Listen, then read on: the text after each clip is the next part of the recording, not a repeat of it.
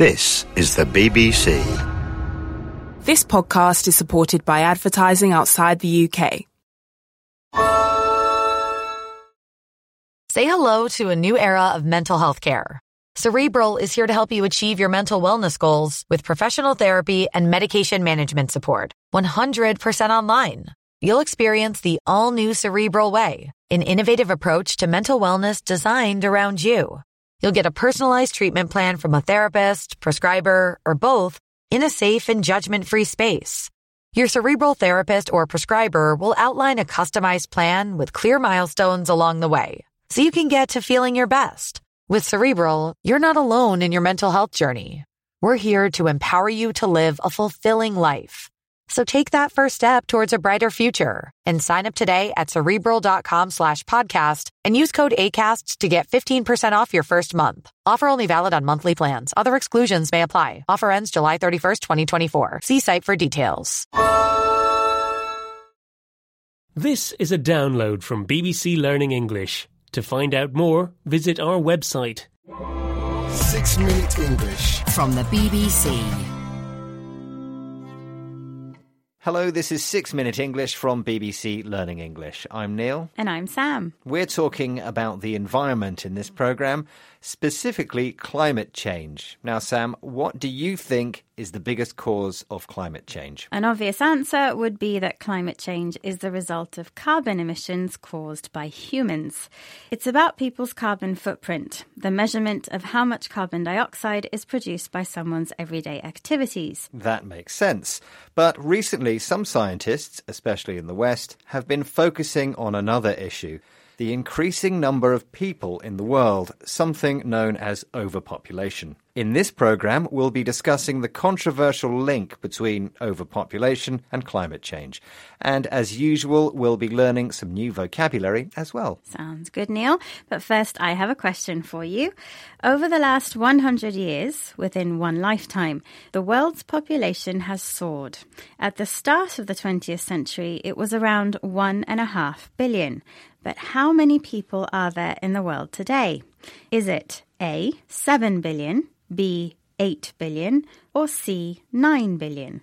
I'll say around 8 billion people live on the planet today. Okay, Neil, I'll reveal the answer later in the programme.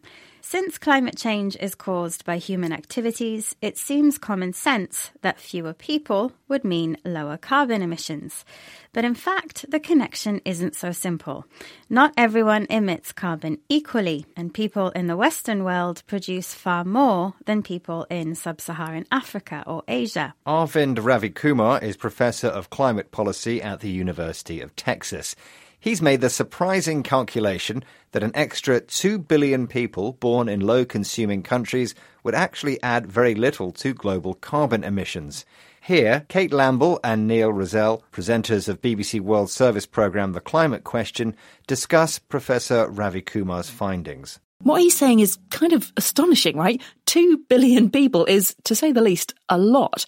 It's the combined population of Europe and Africa. He's crunched the numbers and found that an extra 2 billion low income people, as defined by the World Bank, these are people without cars, without electricity often, would see global emissions rise by just 1.5%. Add 2 billion high income earners, that's people with cars and power and all the mod cons, and Arvind reckons emissions would rise by more than 60%. So when it comes to climate change and population, where you were born matters. Professor Ravikumar made his discovery after crunching the numbers, an idiom meaning performing many mathematical calculations involving large amounts of data. He concluded that whereas 2 billion low income people would increase carbon levels very little, 2 billion high income people would increase it a lot. That's because high income populations have mod cons, which is short for modern conveniences, technology and machines like cars, fridges, and air conditioning that make life easier and more pleasant. According to this view, the real problem is not overpopulation, but overconsumption. Affluence, that's having lots of money and owning many things, has become a big factor in climate change.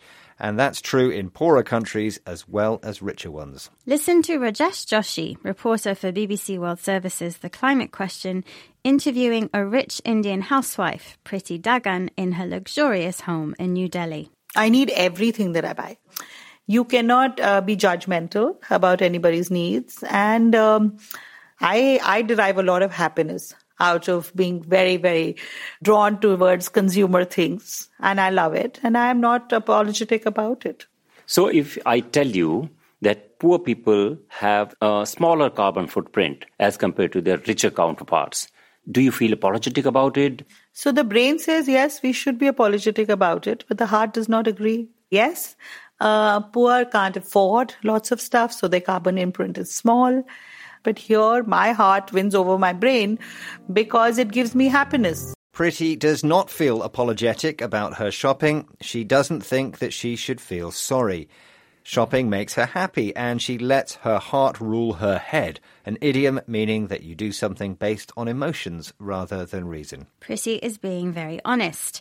She is consuming and looking for happiness in a way that people in the West have been doing for decades. It seems overconsumption is a bigger cause of climate change than raw population numbers.